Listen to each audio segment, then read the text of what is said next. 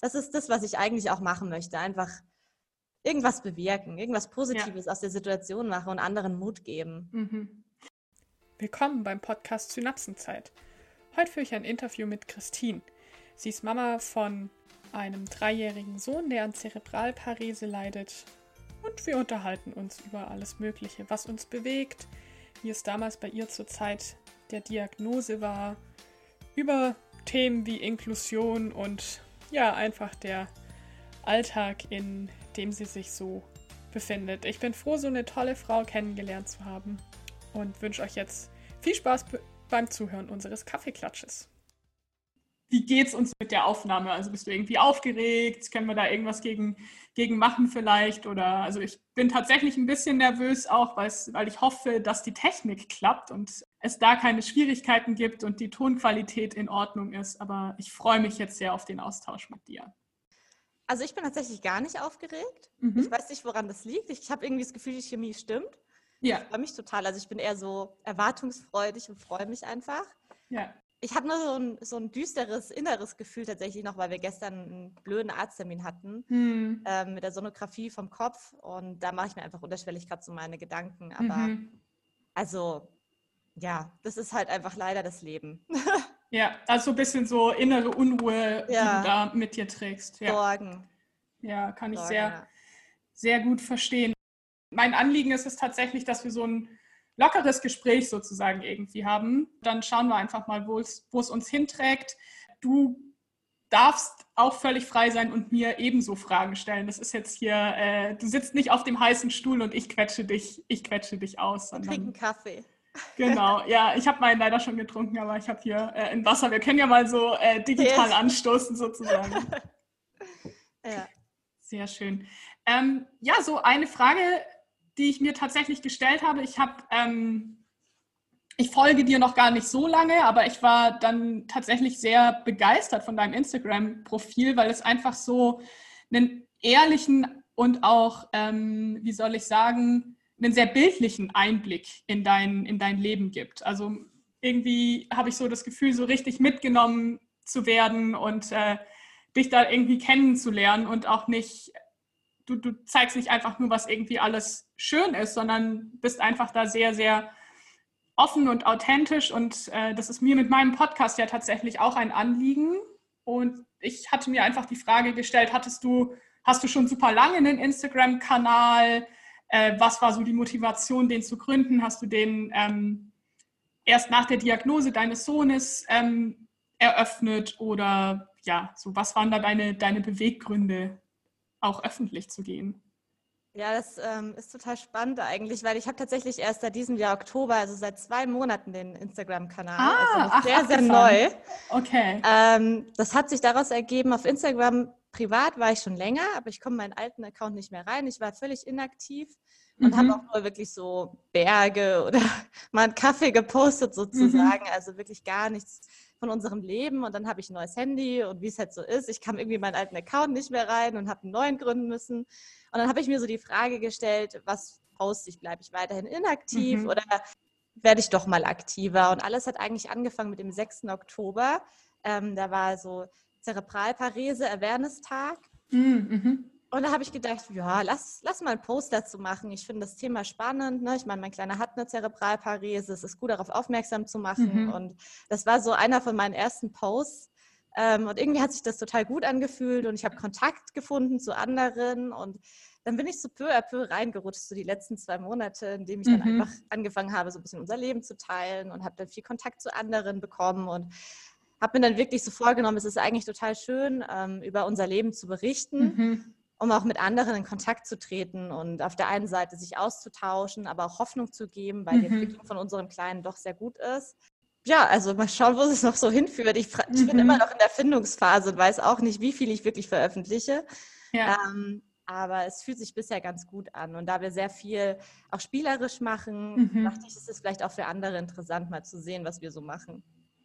Ja, das war auch so eine Frage, die ich mir irgendwie gestellt habe. Also ihr habt ja gefühlt irgendwie so ein Therapiezentrum Mini irgendwie bei euch zu Hause im Wohnzimmer. Ich finde das total bewundernswert, was ihr da alles allein so an Utensilien irgendwie habt und wie kreativ du auch spielerisch irgendwie deinen Sohn zu fördern scheinst. Also da, da war ich selbst echt ganz, äh, ganz berührt, weil ich das einfach total natürlich finde. Und ich habe selbst keine Kinder.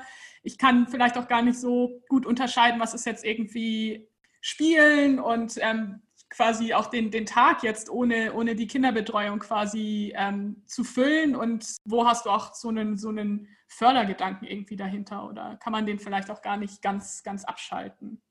Ja, bei mir ist es tatsächlich so, ich kann den Fördergedanken ganz selten abschalten. Mhm. Also mir ist es aber auf der anderen Seite auch sehr, sehr wichtig, dass er einfach Kind sein darf. Also mhm. ich habe ja zwei Kinder, einen 13-Jährigen und jetzt den fast Dreijährigen. Ähm, und ich versuche auch beide immer quasi gleich zu behandeln. Klar, sie sind mhm. unterschiedlich alt, aber ich mache keine Besonderheiten. Das mhm. heißt, ich, ne, also ich schimpfe genauso mit dem Kleinen wie mit dem mhm. Großen und das ist alles ganz normal bei uns. Und ich, mir ist es einfach wichtig, dass er Kind sein darf. Auf der anderen Seite ist es mir auch sehr wichtig, dass quasi seine linke Seite, die ja gelähmt ist, komplett da ist. Das mhm. heißt, ich schaue wirklich den gesamten Alltag eigentlich, dass ich alles so ausrichte, dass es ein beidhändiges Spiel ist, dass seine linke mhm. Seite präsent ist. Ich muss mich links neben ihn setzen beim Essen zum Beispiel, damit ich einfach mhm. links ihn anspreche. Wenn ich vorlese, muss ich links sitzen. Mhm. Ähm, wenn wir spielen, muss ich links sitzen und alles ist halt, versuche ich beidhändig zu gestalten. Und mhm. da bei den Therapien, er ist ein sehr dickköpfiges Kind mit einem mhm. eigenen Willen, was ich auf der einen Seite sehr schön Das ist ja gut auch irgendwie. Aber auf der anderen Seite natürlich auch manchmal solche Sachen wirkt, wie die Therapeuten kommen einfach nicht mhm. ran an ihn manchmal. Ne? Also er macht einfach nicht gut mit bei den Therapien. Schaue ich mir das einfach an, wie sie es machen und wir lernen das dann sozusagen mhm. dabei. Und ich versuche es dann zu Hause einfach selber auch umzusetzen, spielerisch. Und ich merke einfach zu Hause, wenn überall diese Therapiegeräte sozusagen stehen, wie Großbausteine, Sprossenband und Vibrationsplatte, seine Motivation einfach eine ganz andere. Und mhm. wir binden das spielerisch ein. Und dadurch macht er auch wirklich sehr große Fortschritte. Und ich versuche mir dann auch immer wieder irgendwas einfallen zu lassen. Wir hatten jetzt während dem Lockdown, ähm, im Frühjahr hatten wir eine Hüpfburg im Wohnzimmer stehen, mhm. weil wir Fallen üben mussten. Und ja. ähm, der Reflex war einfach nicht da bei ihm, mhm, mh. dass er sich auffängt. Und dann habe ich mir überlegt, ja, lass einfach mal eine Hüpfburg ins Wohnzimmer mhm. stellen. Also es war dann wirklich voll. Ja, oh ja, das kann ich mir vorstellen. Aber seitdem kann er wirklich sehr gut fallen, sozusagen. Mhm. Also er mhm. kann sich auffangen. Ja, also es ist einfach alles mit einem Spaßfaktor verbunden. Ne? Ich meine, mhm. die Kleinen, die haben schon so eine Bürde eigentlich zu tragen. Ja. Und deswegen ist es mir so wichtig, dass alles, was wir machen, trotzdem irgendwie einen Spaßfaktor hat. Mhm. Ne? Rummatschen, kleckern, alles ist erlaubt. Ja.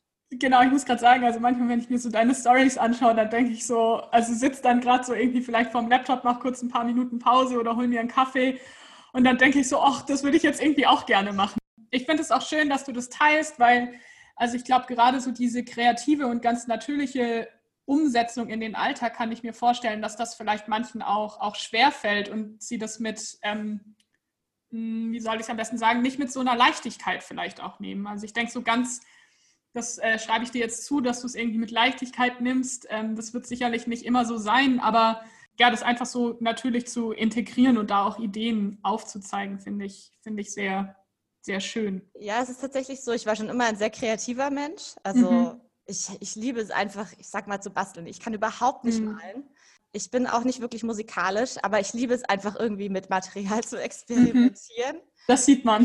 Und das kommt ihm jetzt natürlich zugute. Mhm. Und ähm, genauso wie ich Einrichtung liebe, liebe ich eben auch so mit Materialien, mit den Kleinen mhm. so rum zu experimentieren und das macht einfach unheimlich viel Spaß. Also ich habe dabei selber einfach so viel Spaß. Mhm. mhm. Und deswegen habe ich dann auch gedacht, es ist vielleicht auch für andere interessant, was wir machen.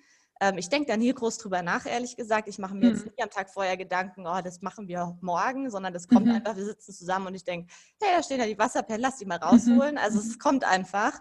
Ja. Genau. Ähm, und das macht einfach unheimlich viel Spaß, ja.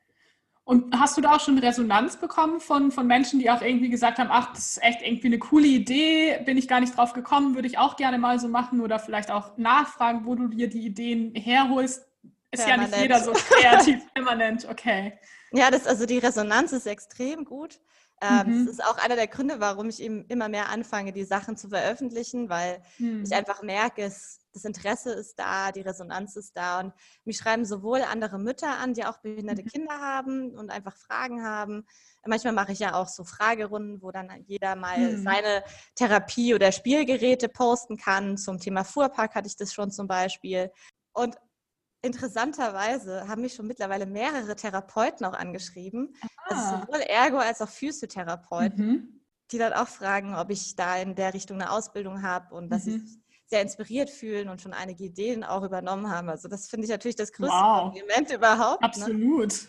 Ähm, das freut mich natürlich auch sehr. Und ich denke mir, solange es für alle irgendwie einen Mehrwert bringt, kann man das ja einfach mal teilen. Das, was ich unbedingt vermeiden möchte, ist, dass sich irgendjemand, sag ich mal, in Zugzwang fühlt. Mhm. Im Sinne von, oh, wir machen so viel und ich mache so wenig, weil ich glaube, jeder gibt ja sein Bestes und jeder mhm. hat eine andere Art und nur weil sie vielleicht weniger basteln, aber dafür vielleicht mehr lesen oder singen, ähm, mhm. heißt es ja nicht, dass es schlechter ist. Ne? Es ist einfach ja. mal anders.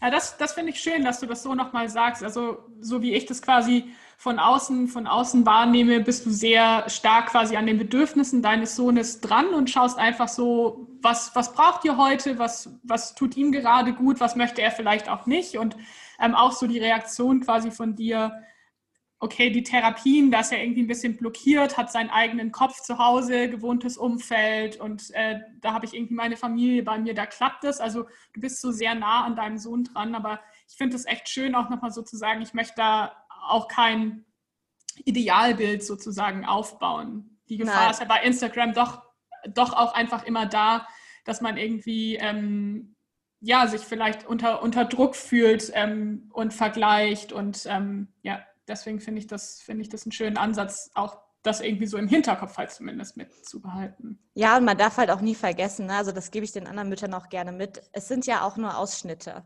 Hm. Ne, natürlich filme ich eher, wie er jetzt mit Wasserperlen zum Beispiel spielt, als wie er vor dem Fernseher sitzt. Ja, klar. Aber natürlich schaut er auch mal Fernseher oder ja. keine Ahnung, wir machen irgendwas anderes, was nicht so wertvoll ist. Das kommt auch vor. Hm. Also ähm, es sind nur Ausschnitte des Tages. Ja, ja das, das ist so diese Grundproblematik, sage ich ja auch mal, hinter Instagram. Ne? Also ja. ich habe mich da auch schon mit, mit anderen ausgetauscht, die an chronischen ähm, Erkrankungen, also unterschiedlicher Natur, auch ja damit leben. Und da, da ist es bei manchen tatsächlich so, dass sie sagen, okay, ich habe ich hab gar nicht die Energie dazu, ähm, hier so Happy-Go-Lucky-Bilder zu posten. Und ich, ich finde das manchmal so ein bisschen schade, dass da auch dann so ein so ein Druck entsteht, weil klar, es sind Ausschnitte, aber ich kann auch mal vielleicht einen Ausschnitt zeigen, der nicht, der, der nicht nur schön ist oder zumindest dann vielleicht darauf aufmerksam machen, hey, es gibt auch, es gibt auch andere Zeiten. Ja, auch das mache ich tatsächlich auf meinem Kanal. Also ich habe auch schon Posts zu Traurigkeit zum Beispiel gemacht, dass es okay mhm. ist, über eine Behinderung zu trauern. Ja. Weil ich das einfach wichtig finde, dass man nicht nur die, ich, ich zeige überwiegend die sonnigen Seiten, weil ich mhm. einfach ein optimistischer Mensch bin mhm, mhm, und jetzt auch nicht die ganze Zeit Drama schieben möchte, aber es ist einfach so, es gibt die negativen Seiten und man darf sie nicht vergessen. Ja. Und es wäre einfach falsch, sie komplett auszublenden. Ja, das, ich finde deine Wortwahl äh, sehr treffend, also um eine Behinderung trauern.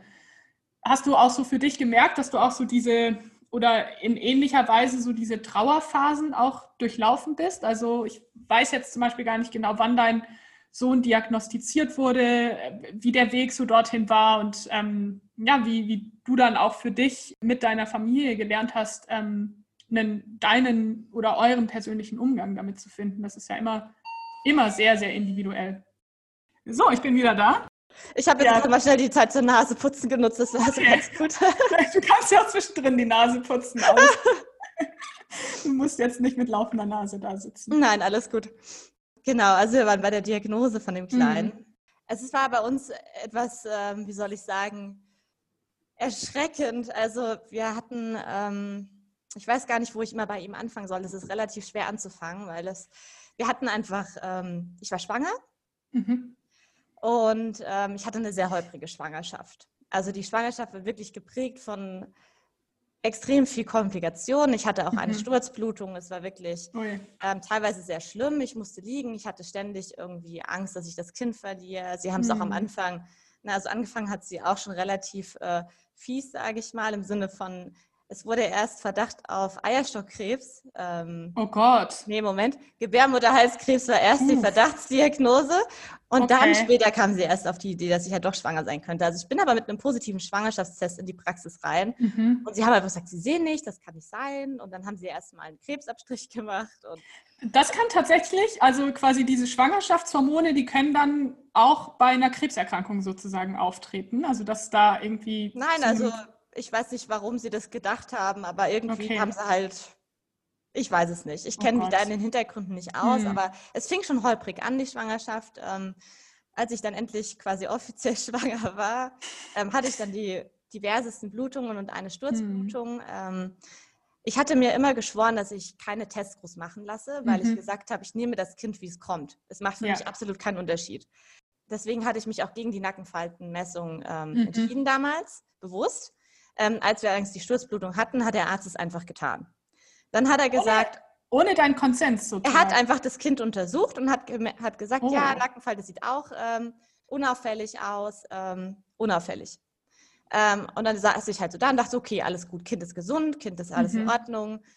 Wie gesagt, es wäre für mich eh egal gewesen. Natürlich wünscht man sich ein gesundes Kind, aber ich hätte niemals auch nur darüber nachgedacht, es mhm. abtreiben zu lassen. Aber es ist ja auch ganz schön krass, dass so eine Untersuchung, also ich, ich spüre da irgendwie gerade so eine stellvertretende Wut irgendwie, weil also das, das kann ja, kann ja von ärztlicher Seite quasi gar nicht, kann man ja nicht wissen, irgendwie, wie die Personen darauf reagieren. Und du hast für dich bewusst eine Entscheidung getroffen, du möchtest diese Untersuchung nicht, dann ist es ja zumindest mal irgendwie daran, vielleicht nochmal ins Gespräch zu gehen, wir würden das jetzt irgendwie gerne durchführen aus folgenden Gründen. Und dann, aber so, dir wurde da die Entscheidung abgenommen dafür. Es war nachts um vier und ähm, okay ich hatte die Sturzblutung und mhm. es war mir mhm. eigentlich völlig egal, was der Arzt macht, solange er sagt, das Kind ist da. Mhm. Und ihm mhm. geht's gut. Und das waren für mich so die zwei entscheidenden Sätze. Danach musste ich viel liegen und mich schonen, mhm. weil ich hatte einfach ein sehr großes Hämatom. Mhm. Ähm, und es war einfach ein hohes Fehlgeburtsrisiko. Insofern ähm, war so meine Schwangerschaft geprägt von Up and Downs, eher Downs. Ja. Ähm, gegen Ende hin hatte ich immer irgendwie das Gefühl, es stimmt was nicht. Ich kann mhm. mir diese innere Unruhe, konnte ich mir nie erklären. Ich habe mhm. diverseste Ärzte gewechselt und ich habe mich irgendwann schon als ein bisschen paranoid eingestuft mhm. und dachte, okay, das liegt einfach an der Sturzblutung, es war vielleicht ein traumatisches Erlebnis. Ähm, es ist ja auch meine zweite Schwangerschaft gewesen und bei der ersten muss man wissen, ähm, die ist ja schon zehn Jahre her gewesen, mhm. aber ich habe sogar ambulant entbunden. Also ich war eigentlich ein recht entspannter Mensch. Ich war im Geburtshaus und mhm. bin danach direkt gegangen. Und ich war. Und wusstest auch, wie sich eine Schwangerschaft anfühlt. Also ich stelle mir das halt beim ersten Kind so vor. Ich, dann hat man ja auch gar keinen Vergleich, was fühlt sich jetzt, was ist einfach schwanger sein und was ist vielleicht irgendwie ja. auch ungewöhnlich an Symptomen. Genau, und ich hatte eigentlich keine direkt ungewöhnlichen Symptome, außer eben diese unglaubliche Unruhe die ganze Zeit. Mhm. Und später schon relativ früh hat sich alles ähm, gesenkt. Und ne, also ich musste dann später wieder so ein bisschen mich schonen. Also es war wie gesagt oh Gott, das ein bisschen echt anstrengend. Aber es hieß immer, das Kind ist gesund und dem Kind geht es gut. Immer. Mhm. Und in der 38. Schwangerschaftswoche, paranoid wie ich war, bin ich trotzdem zu dem Geburtsplanungstermin gegangen, den man normalerweise als Erstgebärenden macht. Ne? Also mhm, sowas, mhm.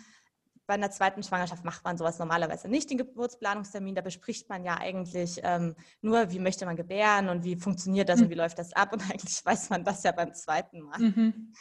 Ähm, aber irgendwas hat mir einfach gesagt, ich muss diesen Termin wahrnehmen. Unbedingt. Okay. Alle haben gesagt, das brauchst du nicht. Meine Frauenärztin hat es auch gesagt, äh, ist doch Quatsch. Ähm, ich bin hingestiefelt. Mhm. Ähm, und das war der Tag, an dem ich erfahren habe, dass mein Kind nicht gesund sein wird. Zufälligerweise, er hat dann einen Ultraschall gemacht und hat einfach festgestellt, irgendwas stimmt nicht. Ist, der Arzt verstummte. Mhm. Ähm, und ich habe es auch selber gesehen. Es mhm. war was Auffälliges. Wenn man das Gehirn kennt, mhm. ähm, weiß man, es muss ungefähr grob symmetrisch sein. Mhm. Und das war es nicht.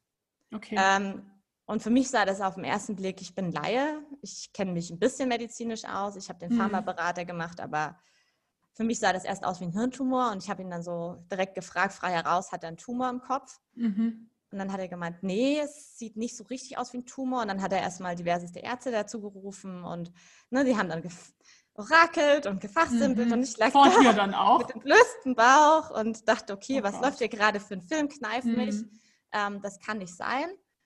Und dann hatten sie damals einen Hydrocephalus diagnostiziert. Mhm. Ich bin dann völlig aufgelöst nach Hause gegangen. Für mich ging, brach in dem Moment einfach eine Welt zusammen, weil es einfach mhm. völlig unerwartet kam. Ich bin dahin ja, und dachte, ich spreche über die anstehende Geburt mhm. und bin nach Hause und wusste, irgendwas stimmt nicht mit meinem Kind. Ähm, habe dann erstmal gegoogelt und geschaut und dachte, gut, Hydrocephalus kann man behandeln mit Schand, mhm. kriegen wir schon irgendwie hin. Ne? Mhm. Aber versucht mich irgendwie mental wieder aufzurichten. Hatte aber gleich so ein Gefühl, ich brauche noch eine Zweitmeinung. Mhm. Und bin dann direkt. Darf so, ich da eine Nachfrage stellen? Ja. Ist es denn gewöhnlich, dass bei so einem Geburtsplanungstermin auch ein Ultraschall gemacht wird oder war das tatsächlich eher Zufall? Nee, es ist, glaube ich, tatsächlich normal, weil okay. sie ja immer noch mal schauen, wie liegt das Kind. Mhm. Es geht eigentlich mehr um die Lage des Kindes, ne, okay. dass man jetzt weiß, es ist vielleicht eine Beckenendlage oder es ja. ist ein Köpfchen schon. Also das ist eigentlich, sag ich mhm. mal, glaube ich, der Ursprungsgedanke und dass man vielleicht noch mal sicherheitshalber checkt, ob alles okay ist. Okay. das war mhm unser Glück, aber mhm. gleichzeitig natürlich irgendwie auch Pech. Also ähm, genau, und dann war ich bei der Uniklinik in Freiburg zwei Tage später und bin ja hin und dachte, wir hätten, er hätte einen Hydrocephalus, ne? Mhm. also ähm, auch bekannt unter Wasserkopf. Genau. Ja. Und dann kam eigentlich der richtige große Knall noch dahinter. Also ich dachte ja schon, der Worst Case wäre passiert, aber der Worst mhm. Case kam dann erst noch. Ähm, dann kam der, hatte die Oberärztin ähm, sich ihn angeschaut, hat dann noch den Neurologen dazu gerufen und dann haben die auch nochmal gefachsimpelt und ähm, schlussendlich hieß es dann, er hat einfach eine sehr, sehr große Hirnblutung. Mhm. Schon im, im Bauch quasi kein gehabt. Hydrocephalus, es ist eine mhm. sehr große Hirnblutung und aufgrund seines Kopfwachstums vermuten sie, dass sie um die 30. Schwangerschaftswoche passiert sein muss. Sprich, mhm. wir hatten diverseste Ultraschalltermine danach mit mhm. diversesten Ärzten, weil ich ja, wie gesagt, etwas unruhig war und immer das Gefühl mhm. hatte, es stimmt was nicht. Mhm schlussendlich hatte mein Gefühl irgendwie recht. Mhm. Und es war etwas nicht in Ordnung. Ähm, weißt das denn, also hast du da jemals irgendwie auch nochmal noch mal nachgehakt oder wolltest du da auch gar nicht so nachfragen, ob das, ob das gewöhnlich ist, dass sowas dann irgendwie auch erstmal nicht so entdeckt wird? Und ich kenne mich da jetzt auch nicht so aus, die Blutung dann irgendwann einfach immer, immer stärker wird? Oder wurde da tatsächlich einfach etwas bei den Terminen davor nicht entdeckt, was man vielleicht hätte sehen müssen? Es wurde nicht entdeckt. Hm. Es wurde wirklich übersehen. Ähm, wobei natürlich auch vieles, sag ich mal, immer noch ein bisschen orakelt ist. Ne? Man hm. vermutet, es war in der 30. Schwangerschaftswoche. Er lag schon sehr tief im Becken. Das war mhm. ja auch die mhm. Komplikation, die ich hatte. Deswegen musste ja. ich mich ja auch schon viel schonen. Und ich glaube, viele haben einfach nicht damit gerechnet. Mhm. Ne? Also ich meine, dass man im Mutterleib so eine große Hirnblutung schon hat, danach suchen Ärzte nicht unbedingt. Mhm. Die gucken nach den Organen, aber ich glaube, so gibt es, ich, ich weiß es nicht, warum sie es mhm. übersehen haben. Es haben sich, glaube ich, insgesamt vier Ärzte angeschaut mhm. und keiner hat es wirklich entdeckt. Aber ich bin ja auch immer nur hin, weil ich das Gefühl hatte, ich habe vorzeitige Wehen und mhm. irgendwas stimmt nicht. Und mhm. sie haben sich also wahrscheinlich nie ins, im Detail den Kopf angeschaut. Mhm. Ähm, also auch vielleicht, also ist jetzt vielleicht eine Unterstellung, aber dass sie, dass sie vielleicht auch dachten, ja, ist irgendwie eine sehr besorgte, eine sehr besorgte werdende Mama und ähm, wir machen da jetzt, wir schallen mal und dann ähm, beruhigen wir so ein bisschen. Also war das auch irgendwie ja. so ein Gefühl, dass Sie da vielleicht auch gar nicht so genau geschaut haben? Oder, ähm, ja, das kann gut sein, dass es das war, dass Sie einfach gedacht haben, ich bin ein bisschen verrückt. Ich meine, ich habe es ja am Schluss selber schon gedacht. Ne? Aber irgendwas hat mir dann mein Körper doch gesagt. Also das finde ich im Nachgang immer noch, ehrlich gesagt, sehr faszinierend, mhm. wie mein Unterbewusstsein mir einfach die ganze Zeit gesagt hat, irgendwas stimmt nicht. Mhm. Und das Interessante an der Geschichte ist ja, er hatte, wie gesagt, eine Hirnblutung Grad 4. Mhm. Ähm, das bedeutet, dass seine komplette rechte Hirnseite fast komplett zerstört wurde. Mhm. Ähm, die hatte damals ein Ausmaß von 9 mal 8 mal 3 Zentimetern. Plus Ui. noch mal eine, also wenn man überlegt, dass dieses Kindköpfchen. Ne, ich wollte gerade sagen, so ein Kopf also die, ist echt klein. Ja, genau. Und ähm, das war aber auch nicht die einzigste. Er hatte noch mehrere, also noch eine mhm. andere zweite größere Blutung und noch Mikroblutungen links. Er hatte eine starke Verschiebung zur linken, auf die linke Seite. Also der Druck mhm. auf der mhm. linken Seite war sehr hoch. Da hatten sie sich sehr Sorgen gemacht damals, mhm. dass die linke Seite davon auch noch Schaden mhm. nimmt. Also es war, es stand schon sehr kritisch. Und das Gute an der mhm. ganzen Geschichte ist aber letztendlich, ähm, dass sie es entdeckt haben, weil eine normale Geburt hätte er gar nicht überlebt. Okay. Das heißt, ich hatte ja dann auch schon Wehen. Das war einfach mhm. wirklich alles sehr zeitkritisch. Sie haben ihn dann per mhm. Notkaiserschnitt geholt. Noch an dem Tag tatsächlich? Am nächsten Tag. Okay, wow. Weil an dem Tag hatte ich quasi keine Wehen. Ich hatte die ganze Zeit mhm. immer so ein mhm. bisschen unterschwellige Wehen und hatte immer das Gefühl, es könnte sein, dass er früher mhm. kommt. Aber dann durch den Stress und den Schock, ähm, ja, das hat dann den Rest gegeben. Ja. Und ich, ich weiß, ich werde auch nie die Worte vergessen, wie dann die Ärzte mhm. zu uns gesagt haben, sie erwarten ein schwerst behindertes Kind, mhm. das lebensfähig sein wird. Ne? Also es waren quasi nicht die lebensbedrohlichen Areale vom Kopf betroffen, aber mhm. alles andere halt schon. Und ähm, es war es. Also da brach wirklich eine Welt für uns zusammen mhm, mhm, in dem Moment. Und wir wussten auch gar nicht, was kommt auf uns zu. Die Ärzte konnten auch nicht sagen, was sein wird, wie sein Gesicht aussehen wird, ob sein Kopf mhm. deformiert ist. In dem Moment war es wirklich so, er hat eine riesengroße Hirnblutung und die Ursache war da noch unbekannt. Mhm. Ich habe dann auch lange recherchiert und bin gleichzeitig mit den Ärzten darauf gestoßen, was die Ursache war. Es ist eine mhm. sehr, sehr, sehr seltene Schwangerschaftskomplikation, mhm. ähm, die vergleichbar ist mit dem Rhesusfaktor. Mhm. Ähm, und zwar passen quasi die Thrombozytenmerkmale von meinem Mann und mir nicht zusammen. Oh. Okay. Mein Mann vererbt die zu 100 Prozent, also seine. Ich, mhm. Wir haben bis heute nicht herausgefunden, wer von uns beiden sozusagen der Exot ist. Ja. Ähm, aber letztendlich ist es einfach so, dass quasi mein Kleiner, der hatte die Thrombozytenmerkmale von meinem Mann. Mhm. Und mein Körper hat die Thrombozyten daher bekämpft. Mhm. Ich hatte quasi so eine Art Immunreaktion. Mhm. Ähm, der Körper hat Antikörper gegen seine Thrombozyten gebildet und mhm. sie komplett zerstört. Das heißt, er kam ohne Blutgerinnung auf die Welt. Okay. Und wir haben einen sehr, sehr schweren Fall davon gehabt. Ne? Mhm. Also das gibt es auch in leichteren Fällen, aber mhm. wir haben wirklich eine ganz schwere Ausprägung gehabt. Das heißt also, die, die Blutgruppen sind sozusagen nicht, nicht miteinander kompatibel und dein Sohn hat oder der Körper deines Sohnes hat einfach sehr, sehr stark darauf reagiert. Verstehe ich das so richtig? Ja, Genau, okay. also im Prinzip, mein Körper hat sehr stark darauf reagiert und hat seine Thrombozyten zerstört. Ah, so rum, okay. So rum war es. Also mhm. das heißt, mein Sohn kam wirklich ohne Blutgerinnung auf die mhm. Welt. Er hatte nur 4000 Thrombozyten mhm. und das ist ähm, vergleichbar mit nichts. Er musste mhm. transfundiert werden und wir mussten noch lange sein Blut kontrollieren, mhm. ob er denn seine eigenen Thrombozyten aufbauen kann. Genau, und das war so die Ursache. Und mit der Diagnose, also die Diagnose zerstörte quasi nicht nur diesen Wunsch nach einem gesunden Kind mhm. und stürzte uns in eine völlig ungewisse Zukunft, weil ein Hirnschaden kann halt alles mhm. bedeuten. Man mhm. hat ein Baby in der Hand und weiß einfach gar nicht, was passieren ja. wird. Und noch dazu kam, dass es auch den Kinderwunsch natürlich komplett zerstört hat. Mhm. Weil das natürlich ein K.O.-Kriterium ist. Das heißt mhm. also, wir wurden wirklich nach der Geburt ziemlich schnell auf den Boden der Tatsache runtergeholt mhm. und es war wirklich eine, eine sehr schlimme Zeit für uns. Mhm. Das heißt, so diese, die Ursache sozusagen, die habt ihr dann auch nach der Geburt sozusagen äh, erfahren. Also das, das ging ja. so alles, das war alles irgendwie zeitgleich. Also von ja. irgendwie die Schwangerschaft, also die Schwangerschaft verläuft nicht normal, aber immer wieder die Zusicherung, ähm, ihr bekommt ein gesundes Kind hinzu ähm, du merkst, es ist irgendwie nicht so, irgendwas ist komisch. Geburtsplanung, dann kurz darauf ähm, wurde er geholt und dann kam aber erst im Nachgang so ein bisschen dieses, wo kommt es denn her und ähm, letztlich irgendwie so ein, so ein Überraschungs, ähm, Überraschungsleben, was euch da dann erwartet, oder? Ja, genau so ähm, war es. Also das erfolgte alles nach seiner Geburt, Schlag auf Schlag. Also wir mhm. haben quasi kurz vor der Geburt erfahren, dass er eine riesen Hirnblutung hat. Und mhm. wir hatten uns natürlich bis dato trotzdem Sorgen gemacht, ob er es überleben wird. Mhm. Ähm, das war ein sehr holpriger Notkaiserschnitt, mhm. muss man wirklich sagen. Ähm, nachts mit sehr vielen Experten, mhm. die alle irgendwie dazugeholt werden mussten. Das ging wirklich extrem chaotisch zu. Warst du wach währenddessen? Ja, oder? das war okay. mir sehr wichtig. Ich habe mhm. gesagt, egal was passiert, ich will auf jeden Fall wach sein und schauen, ob er lebt. Mhm. Ähm, wir durften ihn danach, ähm, also ich, ich durfte ihn danach ähm, viele Stunden nicht sehen, mhm. ähm, weil er einfach mit dem Leben gekämpft hat im Prinzip mhm. und ich im Aufwachraum lag. Bei mir lief es nicht so rosig nach der Geburt, aber bei ihm halt auch nicht. Ne? Und es mhm. war, er musste gelagert werden, er durfte nicht mhm. berührt werden, er hatte ja keine Blutgerinnung, sprich, wenn man ihn anfasst, mhm. kriegt er blaue Flecken.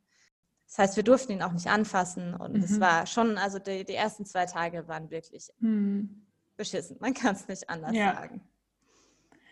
Ja, danke, dass du das, dass du das teilst auch. Also finde ich sehr, sehr mutig und für mich, also ich, ich spüre irgendwie so dieses, dieses Wechselbad der, der Emotionen dahinter auch, auch total und muss sagen, ich meine, ich, ähm, ich sehe jetzt ja so die Videos, wie er drei Jahre danach ist und muss sagen, dass da bei mir tatsächlich so eine ganz positive Überraschung gerade hochkommt. Mhm ich meine, das ist, da, da, sind wir jetzt wieder bei dem Thema, das sind nur Ausschnitte, aber ähm, dafür, dass es so ein extremer Start ins, ins Leben war ähm, und auch schwerer Start ins Leben war, ähm, scheint es ihm gerade relativ gut zu gehen. Es geht ihm ähm, sogar sehr gut, ja. Hm. Ähm, das ist auch der Grund gewesen, warum ich jetzt nach fast drei Jahren ähm, beschlossen habe, eben doch mal auf Instagram aktiv zu werden, mhm. weil ich kenne mittlerweile auch so viele Mütter, die oder Familien, die ja auch Kinder haben mit großen Hirnblutungen. Man, weiß mhm. nie, man weiß wirklich nie, was kommen wird. Das muss man mhm. wirklich mhm. sagen.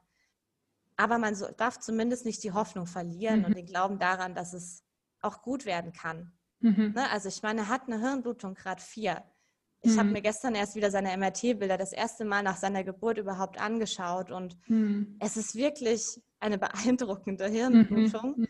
Eines sehr großen Ausmaßes. Selbst die Ärzte sind verblüfft. Also immer wieder, wenn wir zur Sonographie gehen, wir haben ja noch sehr viele Kontrolltermine, mhm. sind sie auch jedes Mal verblüfft über sein, über sein Bild, über sein klinisches Bild sozusagen, wie er mhm. sich gibt und dann verglichen mit seiner riesengroßen Hirnschädigung. Also mhm ich glaube, man kann schon sehr viel machen, wenn man früh mhm. anfängt und dahinter ist. Ja.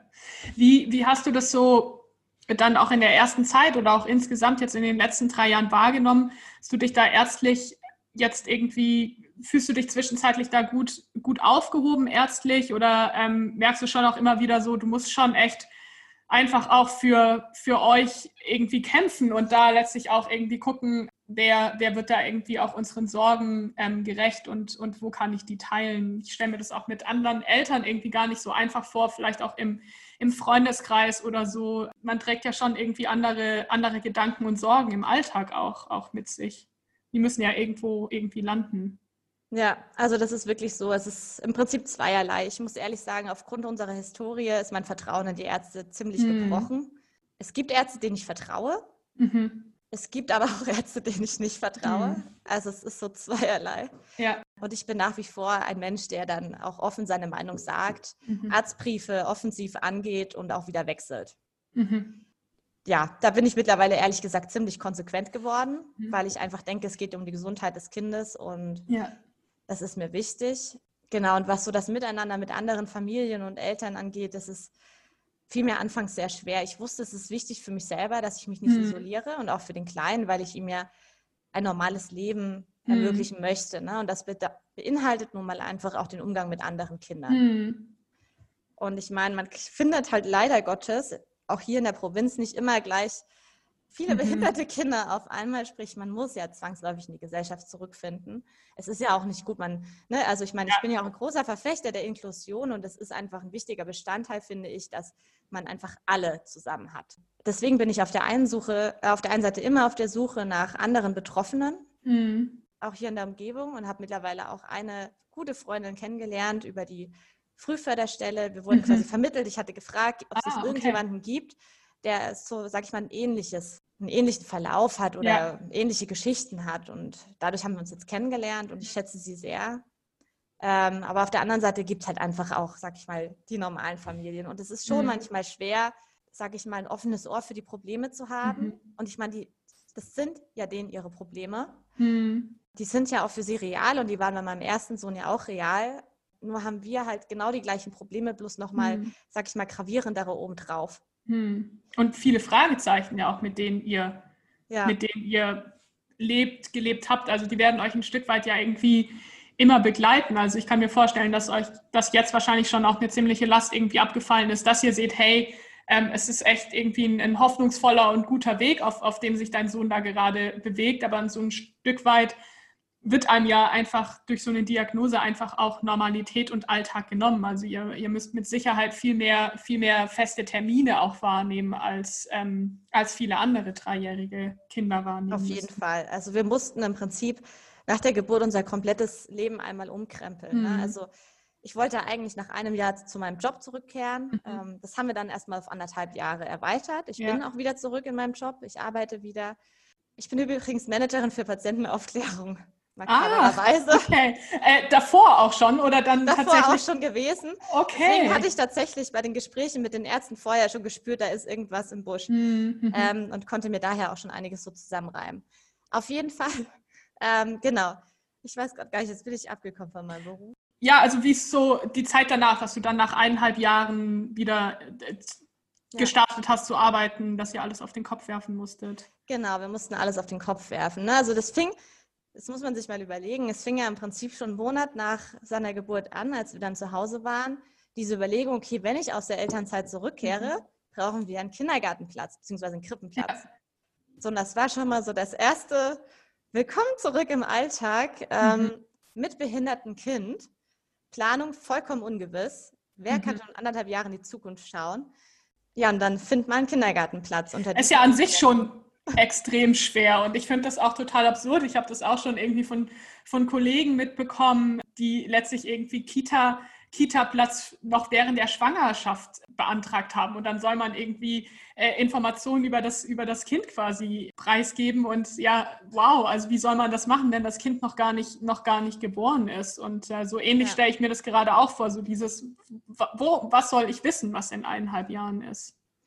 Also mir war wichtig, dass er in eine Regelkrippe geht. Mhm. Das heißt, wir haben uns auch auf, nur auf Regelkrippen beworben. Mhm, mh. Ähm, und mein Mann und ich, wir haben vieles mit schwarzem Humor genommen, muss ich mhm. ganz ehrlich sagen. Ne? Also wenn dann so Beschreibungen von Typsachen, also ne, wie ist der Charakter vom Kind, ganz mhm. ehrlich. Drei Monate altes Kind, keine Ahnung, ja. was in anderthalb Jahren sein wird. Ich wusste ja zu dem Zeitpunkt noch nicht mal, was er überhaupt jemals lernen mhm. kann. Mhm. Es war völlig unklar, ob er jemals laufen kann, ob er jemals sprechen kann. Also man wusste ja, man weiß ja bis heute vieles immer noch nicht. Mhm. Man hangelt sich so peu à peu ran. Aber ich, das konnte man nur mit Geigenhumor verkraften, mhm, muss man ehrlich mhm. sagen. Ne? So richtig schwarzer Humor. Ja. Ähm, Habt ihr da noch was ausgefüllt? Also ich wäre dann irgendwie, glaube ich, so vom Typ her schon, dass ich fast dazu geneigt wäre, da irgendwelchen Quatsch reinzuschreiben, was so den Charakter des Kindes angeht. Also unabhängig davon, ob das Kind gesund oder krank ist, was soll ich über den Charakter eines drei Monate alten äh, Kindes da reinschreiben? Das ist ja völlig absurd. Er hatte damals schon einen starken Charakter, das haben wir auch okay. reingeschrieben. Ja, also ihr kennt euren Sohn gut, würde ich sagen.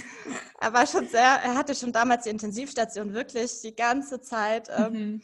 sag ich mal, auf Trab gehalten. Mhm. Also er war wirklich ein anstrengendes Kerlchen mit mhm. einem starken eigenen Willen, aber eben auch einem Kämpfergeist. Und das hat sich mhm. damals schon abgezeichnet irgendwie. Und ähm, ansonsten kann man natürlich nichts reinschreiben. Und ich meine, mhm. ich habe dann auch die, die Leitung angerufen und gesagt, ja, wissen Sie, also so und so sieht es aus. Mhm. Ich kann nicht in die Zukunft schauen. Entweder Sie nehmen ihn so oder mhm. halt nicht. Ne? Und das war total nett, die Reaktion damals. Sie haben gemeint, naja, gut, bei der Grippe, da gibt es ja eh so ein breites Spektrum an Kindern. Mhm. Ne? Die sind ja auch teilweise noch jung und können auch noch nicht so ja. viel. Sie wagen es. Also wir mhm. hatten dann wirklich das Glück, dass er in Regelkrippe gehen konnte. Sehr schön. Und da ist er jetzt noch. Also er mhm. muss jetzt im Januar quasi in den Kindergarten wechseln. Ah, ach klar, weil er drei ist. Genau, weil er drei wird. Und da hatten wir jetzt nach langem Hin und Her Gott sei Dank auch einen Regelkindergarten gefunden. Mhm. Es war absolut nicht einfach. Ich bin da auch sehr viel auf Abneigung und Ablehnung mhm. gestoßen. Das tat mir sehr weh. Ich hatte im mhm. Sommer echt eine Krise deswegen, weil einfach alle gesagt haben, es geht nicht mit ihm. Mhm. Ähm, es war, er ist immer so dazwischen. Es gibt keinen Plan für mhm. ihn. Er ist zu fit für die behinderten Kindergärten und zu unfit für die normalen mhm. Kindergärten. Haben sich denn die Kindergärten, das würde mich interessieren, also auf welcher Basis bilden die sich da eine Meinung? Ist das tatsächlich irgendwie eine schriftliche Bewerbung und Sie sagen, also Sie lesen das sozusagen und sagen, nee, passt nicht zu uns in den Kindergarten oder haben Sie, haben Sie sich wenigstens die Zeit genommen, deinen Sohn auch kennenzulernen? Also ich finde das super hart, einfach auf, aufgrund von, von irgendeiner äußeren Beschreibung zu sagen, nee, machen wir nicht. Nee, also tatsächlich war es so, ich habe alle Kindergärten abtelefoniert mhm. und natürlich hätte man sich ja auch mal kennenlernen können, mhm. aber es hieß von vornherein immer, nee, können wir nicht leisten, nee, wir haben keinen Platz, nee, es mhm. geht nicht, keine Kapazitäten. Bei ihm ist halt einfach die Besonderheit, er kann einfach noch keine Treppen laufen. Sprich, alle mhm. Kindergärten, die Treppen beinhalten und ein offenes Konzept mhm. haben, haben gleich gesagt, nee, können sie nicht, mhm. machen sie nicht. Und da fielen dann schon große Teile der Kindergärten hier in der mhm. Umgebung eigentlich raus. Und dann war mir halt wichtig, dass er auch in den Kindergarten geht, die ihn nicht nur nehmen, weil sie nehmen müssen, sondern nehmen, weil sie nehmen wollen. Ja. Weil ich meine, er ist halt einfach in mancher Hinsicht besonders und mhm. hat einfach seine kleinen Problemchen. Aber mir ist es halt wichtig, dass das für sie ein Grund zum Ansporn ist mhm. und zu fördern und sie ehrliches und aufrichtiges Interesse haben, mhm. das Kind zu betreuen. Und das hatten wir jetzt glücklicherweise bei einem Kindergarten erlebt. Sehr das schön. war der einzigste und das ist aber auch der, wo wir wirklich das beste Gefühl mhm. haben, ähm, die wirklich sogar vier Monate unbezahlt den Platz frei halten, damit sie wow. gehen können. Also das wow. ist eins der größten Komplimente, die man mhm. bekommen kann, finde ich mhm. persönlich jetzt. Und das war für uns jetzt der Grund, warum wir uns für ihn entschieden haben. Nicht, dass wir mhm. Alternativen hätten, aber ja. ich hätte mich trotzdem für ihn entschieden, auch wenn wir ja. es gehabt hätten. Ja, das, das freut mich total irgendwie, dass ihr da jetzt für euch eine, eine Lösung gefunden habt. Gleichzeitig bin ich da echt auch schockiert, muss ich sagen, dass, dass da auch so viel, so viel Ablehnung auch tatsächlich gekommen ist oder tatsächlich auch ein mich gar nicht erstmal darauf, darauf einlassen. Und irgendwie, ich weiß nicht, ob du das beantworten kannst, aber ich, ich frage mich gerade so, also womit, womit hängt das zusammen? Hast du das Gefühl, dass irgendwie der Betreuungsschlüssel so, so schlecht ist, dass viele Kindergärten einfach Sorge haben, das, das irgendwie nicht, nicht leisten zu können? Oder ist das echt auch fehlendes, fehlendes Wissen und fehlende Sensibilität oder vielleicht auch eine Kombination aus, aus beiden? Ich glaube, da kommen ganz viele Faktoren mhm. mit rein. Also ich glaube, das grundsätzliche Problem ist ja tatsächlich, dass wir zu wenig Kindergärtenplätze haben. Mhm. Ich finde, das ist schon mal das grundsätzliche Problem, das ja. man wirklich nicht vergessen darf. Das heißt, die Situation ist sehr angespannt. Mhm. Ähm, dazu kommt, dass natürlich, ne, Corona macht es jetzt nicht besser, mhm. viele Betreuungskräfte dann auch rausfallen eher, weil sie mhm. vielleicht schwanger sind und deswegen frühzeitig äh, rausfallen oder mhm. ne, auch so generell jetzt der Personalschlüssel dadurch einfach schwieriger wird gerade. Ja. Und es ist halt einfach nicht einfach in der Corona-Zeit, einen Regelkindergartenplatz für ein behindertes mhm. Kind zu finden. Das war eine Mammutaufgabe. Ich habe mhm. Unglaublich viele Stellen kontaktiert deswegen. Und wir hatten auch einen runden Tisch mit Landratsamt, Therapeuten und mhm. mhm. Erzieherinnen. Also wir haben wirklich vieles bewegt mhm. und den ähm, Satz für die äh, für die Inklusionskraft haben wir auch nochmal äh, verdoppelt bekommen. Also mhm das würde ich auch gerne immer anderen Müttern auf den Weg geben, das nicht so hinzunehmen, sondern einfach mhm. wirklich nochmal anzugehen. Es ist vieles möglich, ähm, wenn man es nochmal hinterfragt und nochmal offensiv mhm. anspricht. Das habe ich jetzt schon irgendwie an, an, unterschiedlichen Stellen immer wieder gehört. Also dass, ich weiß nicht, ob es mit System ist, aber dass Dinge häufig erstmal abgelehnt werden ja. und dann irgendwie in einem, in einem zweiten Schritt nochmal noch mal viel erreicht werden kann, so wie, genauso wie du es eben gerade beschrieben hast. Und wenn, wenn ich das so jetzt von, von außen beobachte, dann stelle ich mir das einfach immer so kräftezehrend und, und anstrengend vor. So auf der einen Seite irgendwie diesen Spagat. Ich, ich möchte einfach, ich möchte ja auch für mein, für mein Kind da sein und Zeit mit meinem Kind verbringen und das Beste für mein Kind. Und auf der anderen Seite dieser ganze Kampf mit, der so organisatorischer Natur ist. Und das, das tut mir irgendwie so weh, sowas zu beobachten, weil ich irgendwie denke, das sind selten die Kinder, die das Leben an sich da schwer machen, sondern das sind so die Rahmenbedingungen, die es so unfassbar kompliziert machen. Und das ist wirklich so. Da sagst du wirklich einen sehr weisen Satz. Ähm, das ist auch wirklich das, was ich immer wieder auch betone. Es ist mhm. nicht das behinderte Kind, das es so anstrengend macht, sondern wirklich die Rahmenbedingungen, mhm. diese wahnsinnige, dieser wahnsinnige Bü Bürokratieaufwand, mhm. der auf einen zukommt, dieser ständige Kampf um das Normalste der Welt. Ne? Also ich meine, mhm. man muss wir haben zum Glück fast keine Hilfsmittel, ähm, aber ich kriege das auch viel mit. Und allein schon dieser Kampf um ein normales Hilfsmittel, um ein Therapierad zu bekommen. Mhm. Ich frage mich immer, wie machen das äh, Menschen mit Migrationshintergrund, mhm. die noch nicht mal der deutschen Sprache richtig mächtig sind? Ja. Ich habe ja zum Glück das wirklich, beziehungsweise ich habe das Glück, Deutsch zu können und noch mhm. ein gewisses medizinisches Verständnis das zu haben. Das auch noch, ja. Sodass mir vieles vielleicht in dieser Hinsicht manchmal einfacher fällt auch bei Arztterminen dann die richtigen äh, Fragen zu stellen mhm. oder auch die Arztbriefe dann entsprechend richtig lesen zu können. Mhm. Aber ich stelle mir das für, für Familien mit Migrationshintergrund wahnsinnig kräftezehrend vor und auch mhm. schwierig. Und es ist halt, wir sind jetzt auch wirklich die letzten Monate teilweise sage ich mal, Sätze begegnet, die mich staunen lassen. Mhm. Ich war bei Beratungsstellen natürlich, die mich dann auch mal beraten haben bezüglich des Kindergartenplatzanspruchs mhm. und wie man das am besten angeht. Und da begegnen dann wirklich so Sätze wie, äh, wir sollen uns einen Rechtsanwalt nehmen, äh, wir sollen den Platz einklagen, wir sollen diesen Satz einklagen, mhm. ähm, dass er erhöht wird, weil ähm, letztlich steckt quasi dahinter, dass das Landratsamt sozusagen eher den Satz anhebt für diese begleitende Hilfe, mhm. äh, wenn man das mit dem Rechtsanwalt anklagt, weil sie, da geben sie nach, weil sie quasi Angst haben vor so einem generellen Urteil. Weil sie wissen, dass das, was sie machen, eigentlich nicht korrekt ist, sozusagen. Genau, also sie, sie gehen quasi dann ja den nicht. sicheren Weg, mhm. indem sie dann einfach im Einzelfall entscheiden und sagen, okay, mhm. ja, passt. Mhm. Weil wenn man das höher eskalieren lassen würde, dann könnte es passieren, dass quasi ein Gesamtpauschalurteil für Deutschland gefällt wird. Mhm. Genau. Das heißt quasi, wenn ich es richtig verstehe, dieses, es ist dann gar nicht unbedingt, dass man den Weg mit dem Rechtsanwalt geht, sondern es reicht sozusagen, oder das kann ich jetzt ja auch nicht generalisieren, aber es ist tatsächlich dann der Hinweis, drohen Sie mit dem Rechtsanwalt, weil das vermutlich tatsächlich dann schon ausreicht. Genau, man könnte drohen oder man nimmt sich wirklich einen Rechtsanwalt und setzt direkt schon 0 auf 15 auf. Mhm. Schreiben auf. Wir haben es ohne Rechtsanwalt geschafft, ähm, mhm. weil ich einfach quasi den friedlichen Weg gegangen bin, erstmal und einen runden Tisch äh, anberufen habe, wo man wirklich nochmal alle an einen Tisch gesetzt hat. Mhm. Aber es kann halt natürlich Fälle geben, da macht ein Rechtsanwalt vielleicht auch Sinn. Ja, irgendwie, also so ein Gedanke, den, den ich irgendwie dahinter auch hätte, wäre also jetzt, ich meine, Platz in der, in, in, der Kita oder im Kindergarten einklagen. Ich möchte ja, dass mein Kind da gut betreut ist. Und ja. das ist jetzt nicht der beste Einstieg, wenn ich, wenn ich sage, hallo, wir sind die, die sich den Platz eingeklagt haben. Also das, das ist ja irgendwie schon mal so ein Punkt, der schwierig ist. Und ich weiß jetzt auch nicht, wie das jetzt mit der Betreuung mit dem Landratsamt ausschaut, ob man da auch lange einfach die, dieselben Menschen hat, durch die man betreut wird.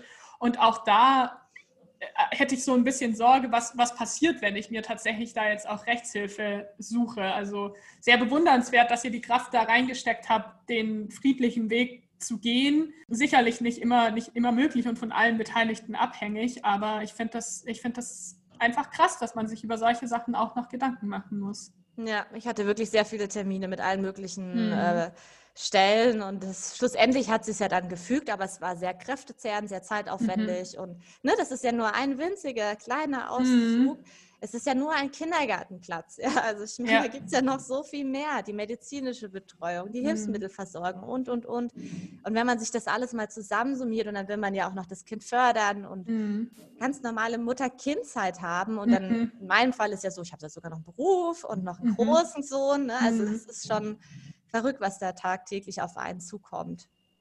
Ja, das wäre jetzt so meine nächste Frage tatsächlich gewesen. Also wo steckst du als Christine in dem Ganzen? Also du arbeitest, ähm, du machst, machst diese bürokratischen Sachen, du hast deine Familie im Hintergrund, du hast deine zwei Söhne, du hast deinen Mann, du, du bist selbst auch, auch Person und hast auch deine Bedürfnisse. Hast du da eine Möglichkeit, da irgendwie dir auch gerecht zu werden oder hast du manchmal so das Gefühl, du bist eher in so einem Funktionsmodus, um auch ähm, irgendwie alles so ein bisschen zusammenzuhalten? Ich denke, es ist eine Mischform aus beiden. Also hm. ich, ich, arbeite dran, quasi auch selber noch Freiräume zu bekommen, aber ich glaube, jeder, jede Mutter mit behindertem Kind weiß, es ist einfach wirklich sehr schwierig. Ne? Also bei uns ist es ja so, dadurch, dass er ein Regelkindergarten ist, sind die Therapien alle von uns zu bewältigen. Das bedeutet, morgens ist er im Kindergarten, nachmittags haben wir Therapien mhm. im Prinzip. Ähm, dann gibt es noch den Großen, wo wir auch natürlich abfragen müssen, mal für die Schule oder mhm. ähnliches ansteht, der auch Hobbys hat. Und es ist einfach fast unmöglich, da irgendwelche Freiräume mhm. rauszuschaufeln. Aber die Kreativität entspannt mich. Ne? Also wenn ich okay. mit Kleinen sozusagen Übungen mache, im Sinne von, dass wir einfach, keine Ahnung, in den Boden buddeln oder mit den mhm. Wasserperlen spielen oder sonst irgendwas machen, das entspannt mich irgendwie auch wieder. Ne? Und das mhm. bringt mich auch runter. Und was ich auch gemerkt habe, der Instagram-Kanal an sich tut mir auch sehr gut. Es mhm. ist quasi so eine Art Tagebuch. Ja was man führt und man sich mit Betroffenen austauscht und man lernt so mhm. viele nette Leute dadurch kennen, dich ja zum Beispiel auch. Und ich finde, das ist einfach sehr interessant und es gibt einem so viel wieder zurück, dass es quasi den, diesen Krafttank wieder auffüllt. Mhm. Ja, das finde find ich schön, auch vielleicht nochmal tatsächlich auch für, für andere Betroffene, das auch so, so mitzunehmen, irgendwie in, in dem Rahmen, der halt irgendwie da ist, sich vielleicht auch so kleine Entspannungsinseln zu schaffen. Und wenn man die, also vielleicht ne, es ist ja für jeden irgendwie sehr, sehr unterschiedlich, aber das, das finde ich sehr schön, irgendwie zu hören, dass du da für dich mit der Kreativität dann einfach auch so zwei Dinge so für dich zusammenbringen kannst. Ja, ich, ich gucke da ja nur von außen drauf, aber ähm, die, die Gefahr halt wirklich, sich da hinten anzustellen und eigentlich nur noch für die anderen da zu sein, die ist mit Sicherheit gegeben oder die ist häufig gegeben. Die ist häufig gegeben, aber ich weiß zumindest aus der Erfahrung vom Großen, dass einfach die Zeit, wo die Kinder klein sind, ist halt einfach tough. Mhm. größer sie werden, desto besser wird es ja auch mit mhm. der Zeit. Und ich denke, ich muss selber auch lernen, egoistischer zu werden. Das ist mhm. meine mhm. größte Stärke, muss ich ehrlich sagen. Ähm, ja. Aber ich denke, es wird auch mit der Zeit wieder besser werden. Und wie du es auch mhm. schon vorher gesagt hast, ne, also wir, wir hatten ja auch eine große Ungewissheit, wie sich der Kleine entwickeln wird. Und wie man ja. sieht, entwickelt er sich auch sehr gut aktuell. Mhm. Mhm. Was nicht bedeutet, dass wir keine Probleme oder Risiken hätten, mhm. aber zumindest kann er laufen und mittlerweile auch sprechen. Mhm. Und das waren schon mal so die zwei großen Milestones, die völlig ungewiss waren, die wir immerhin schon mal erreicht haben. Ich meine, klar, Sprechen ist noch ausbaufähig und so, aber ne, mhm. sind wir mal nicht fast äh, schon. Bei welchem dreijährigen Kind ist das Sprechen nicht noch ausbaufähig? Also ähm, das ist ja er ist ja auch noch sehr jung tatsächlich, ne? Richtig, genau. Er wird ja erst drei im Februar und von daher, ich glaube, für sein Alter ist es völlig in Ordnung. Mhm, ich bin mhm. sehr, sehr froh darüber. Und was uns einfach teilweise immer wieder einholt, und deswegen sitzen wir ja heute auch zusammen mhm. unter, sind halt einfach noch die Risiken, die im Raum mhm. schweben. Das ist das, was mich am meisten belastet aktuell eigentlich mhm. insgesamt, weil ich immer denke, er macht so gute Fortschritte. Mhm. Und es wäre für mich wirklich das Schlimmste der Welt, wenn durch irgendeinen neuen Schicksalsschlag mhm. alles weg wäre mhm.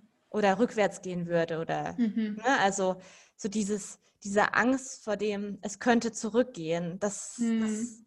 ist was das begleitet mich immer unterschwellig mhm. weil es ist nun mal leider so oder irgendwie auch glücklicherweise dass seine Entwicklung extrem gut ist eigentlich mhm. fast zu gut für den Schaden und da macht man sich natürlich schon so seine mhm. Gedanken. Das ist natürlich auf der einen Seite total gut, aber auf der anderen Seite mhm. weiß ich, es ist ein sehr, sehr, sehr dünnes Eis. Mhm. So ein bisschen höre ich daraus so die Sorge davor, dass es so die Ruhe vor dem Sturm ist. Also dass es jetzt irgendwie gerade sehr gut läuft und dass aber irgendwie nochmal ein Rückschlag kommen könnte an dem Punkt, an dem ihr jetzt eigentlich gerade euch sehr gut auch mit der Situation so arrangiert habt und es einfach deinem Sohn auch gut geht, was ja so das das Oberste eigentlich auch ist. Ne? Sorry, das Telefon klingelt, hört man das? Man hört das, aber finde ich nicht schlimm. Wenn du rangehen musst, geh ruhig auch ran. Ne? Ich muss mal ganz kurz gucken. Ja, ja, okay? ja, ja, klar. Es war die Uniklinik Freiburg. Ich bin gerade überlegen, ob ich kurz zurückrufe. Wäre das okay? Ja, mach das auf jeden Fall. Ja, Kannst ja, ja kurz einfach warten. Du, alles gut. Ruf da an, das ist wichtig. Keine Sorge, Christine kommt wieder zurück, aber noch nicht heute. Unser Kaffeeklatsch ging tatsächlich noch eine ganze Weile weiter und deswegen teile ich diese Folge an dieser Stelle. Wenn ihr aber nicht genug von Christine bekommen könnt, dann habt ihr die Möglichkeit, ihr auf Instagram zu folgen. Ihr Account heißt CriBoWell. Geschrieben c-h-r-i.bo.w-e-l-l. Ich freue mich natürlich auch, wenn ihr mir folgt auf Instagram, Kim Schmitzi, wenn ihr den Podcast hört, abonniert, teilt und, und, und. Ihr könnt mich eigentlich auf allen Plattformen hören, die so Podcasts abspielen. Amazon Music, Deezer, Spotify, direkt auf meiner Website. Ihr könnt es über Apple Podcasts hören, worüber ihr mich auch bewerten könnt. Also ihr habt die freie Wahl. Jetzt könnt ihr euch auf jeden Fall schon auf nächstes Mal freuen, wenn es dann mit Christine weitergeht. Der klassische Cliffhanger. Sorry, Leute.